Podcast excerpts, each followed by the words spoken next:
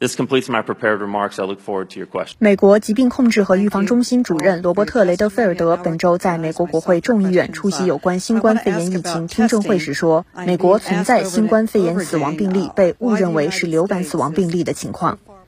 在听证会上，有议员提问道：“